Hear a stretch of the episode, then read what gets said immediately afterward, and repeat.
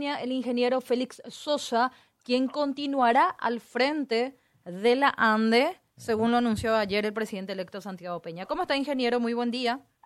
Muy buenos días, Angélica, Benjamín y a todos los oyentes de la radio. Un placer estar con ustedes. igualmente. Te vamos a torturar unos añitos más por la pinta. ¿eh? Realmente estamos acá firmes, realmente un compromiso muy grande eh, de confiar nuevamente en mi persona y en los funcionarios de la ANDE de seguir administrando esta empresa tan estratégica para el desarrollo de nuestro país. Crucial, de verdad, eh, la ANDE cumple un papel fundamental.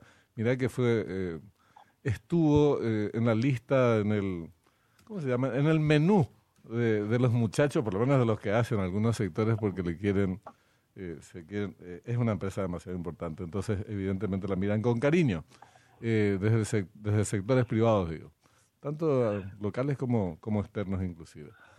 Y además de esto, Félix, está el tema de Itaipú. Por eso te decía, te vamos a torturar un, un, tiempo, porque este fue uno de los argumentos esgrimidos, inclusive, además de tus condiciones y, y las labores propias en, en la ANDE, también para eh, darle continuidad a este proceso. Eh, ¿Ya hay alguna indicación en esta materia? ¿Todavía no, Félix? Bueno, eh, la indicación es que nosotros tenemos que preparar como ande las condiciones técnicas de la línea de las líneas de transmisión y distribución ofrecer un servicio de calidad para que se instalen de una vez por todas las industrias en Paraguay es decir industrializar nuestro país usar nuestra energía para generar mano de obra en Paraguay. Esa fue la instrucción precisa y eh, definitivamente también habló mucho del fortalecimiento de la ANDE como una empresa estratégica del país.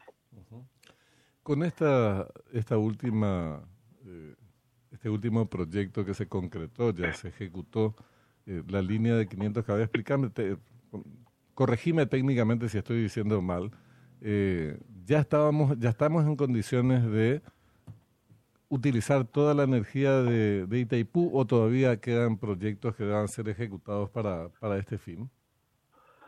Eh, actualmente, eh, o sea que hasta antes de entrar en operación de la subestación Iguazú, eh, la Itaipú Nacional se interconectaba con el sistema eléctrico paraguayo a través de una línea de 500 kV que sale de Itaipú y llega hasta Villalles. Correcto. Y cuatro líneas de 220 kV.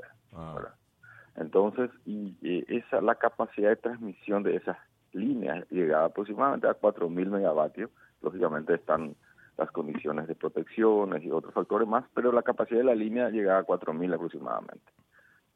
Con estas dos líneas, ahora entrado nuevamente en operación, se agrega a esa línea mencionada dos líneas de 500 kV. Ah, dos. Son dos, porque eh, es una línea doble terna, son dos circuitos. Entonces, eh, de, de 2.200 megavatios cada, cada línea. Es decir, con esto, eh, la capacidad de transmisión llega a más de 8.800 megavatios de potencia. Y lo que corresponde a Paraguay en Itaipú es de 7.000 megavatios de potencia. Es la potencia nominal, no siempre está disponible esa cantidad para su contratación. ¿verdad? Entonces, esa, esa línea ya viene hasta la subestación Iguazú y actualmente ya entró en operación eh, esa subestación y se interconecta con dos líneas de 220 mil voltios hacia, digamos, digamos para poder distribuir eh, hacia diferentes lugares del país. Se interconecta al sistema eléctrico paraguayo. Entonces tenemos hasta ahí esa cantidad de potencia, pero necesitamos traer más este lado. O sea, tenemos que seguir construyendo líneas. Por eso ayer justamente estuve eh, defendiendo un proyecto de ley para aprobación de un préstamo eh, para seguir, digamos, eh, con la línea de transmisión 500 kV. Ya tenemos, ya adelantamos, ya lanzamos, eh, ya está en proceso de, de evaluación las ofertas para la construcción justamente de la línea que va a unir la subestación Iguazú, que ya está en servicio, con la futura subestación Valenzuela que está en proceso de ejecución. ¿Sería una subestación de 500 kV también la de Valenzuela? Sí, esa subestación va a ser una subestación más grande inclusive que la subestación de Iguazú, ¿verdad? Mm. Porque ahí va a llegar eh, dos líneas de la Itaipú Nacional, dos líneas desde Yacyretá y otra línea de 500 que va a salir eh, hacia la zona de emboscada para interconectar a, con Villa y hacia el norte del país según nuestra planificación eh, plan maestro de la ANDE, ¿verdad? Es decir, esa, esa subestación va a ser la subestación central para el fortalecimiento del sistema eléctrico paraguayo. Y estamos hablando todo a nivel de 500 kV. Qué bueno. Y, y en relación al tema revisión del anexo C, bueno, y, tal vez eh, renegociación más amplia del tratado, eh, ¿hay alguna indicación ya, Félix? No, de hecho nosotros eh, habíamos conversado sobre la, necesidad eh, a corto plazo de, la definición de la tarifa para el próximo año, eh, y también él mismo había mencionado en varios medios de comunicación que él mismo va a encabezar la negociación de la revisión del anexo C, me parece súper bien. Eh, nosotros de la ANDE y el equipo binacional vamos a proveer de todas las informaciones y seguramente otras instituciones también para poder tener todas las, todos los datos eh, para poder negociar de la mejor manera posible en beneficio de nuestro país. Bueno, y eso ya está a la vuelta de la esquina. Claro que al incorporarse como la tarifa, como la, la revisión de la, la definición de la tarifa en el marco de la revisión del anexo C, seguramente se van a tomar un poco más de tiempo, no es que va a haber que vaya que tener que resolverse en septiembre o, octubre de este año, ¿verdad? Eh, la, la, la, definición de la tarifa para el próximo año, lógicamente comenzamos a discutir este año, en septiembre aproximadamente, la tarifa para el próximo año.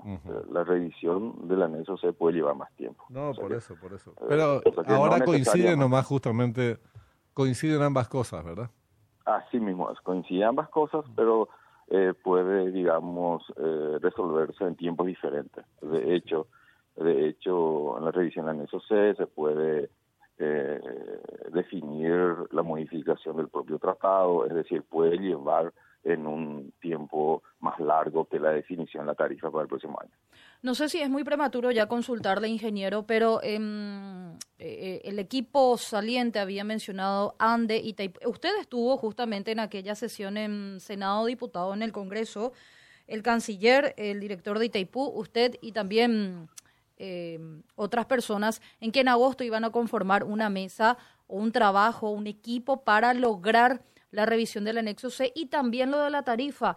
¿Ese equipo cuál, cuál sería? ¿Se mantiene y cuál es la primera línea de trabajo concreta? ¿Algún viaje a, a Brasil? Eh, ¿Algo al respecto? No, de hecho, se venía hablando al respecto. Eh, yo estoy seguro que eh, el, el, presidente electo también, cuando asuma, va a utilizar también la información que se tiene en base eh, al estudio realizado por un grupo de trabajo conformado por varias instituciones y lógicamente seguramente los, el equipo de confianza de él también que vamos a conformar eh, vamos a ir actualizando esas informaciones para la conformación del equipo ¿verdad? todavía no estamos hablando de una conformación del equipo pero lógicamente eh, naturalmente tiene que conformar los responsables de ITIPU, de la ANDE, Cancillería. de la Cancillería son son, son instituciones clave para poder eh, tener todas las informaciones para una buena negociación. Bueno, seguiremos eh, pendientes. ¿Tu equipo es el mismo, el, mismo equipo de trabajo o hay algún cambio? Me refiero dentro de la ANDE, Félix. No, de hecho todavía no nos sentamos a hablar al respecto. Eh, de hecho, al confiar en mi persona, posiblemente el señor presidente también, el electo también confía en el equipo de trabajo. Eh, de hecho, tenemos eh, un gran equipo en la por tal motivo eh, conseguimos los resultados que conseguimos hasta el momento y yo creo también eso fue un factor importante para la decisión del señor presidente electo de, de, de confiar nuevamente en nosotros. Bueno, esperemos en este nuevo periodo podamos ir eh, asumiendo cuestiones coincidentes entre los paraguayos con relación a temas cruciales como el referido a Itaipú y que las labores de la ANDE sigan avanzando en su proceso de modernización. Te agradecemos mucho por el tiempo, Félix. Muchísimas gracias, Benjamín Angélica, y a las órdenes de siempre. Felicitaciones, Félix Sosa,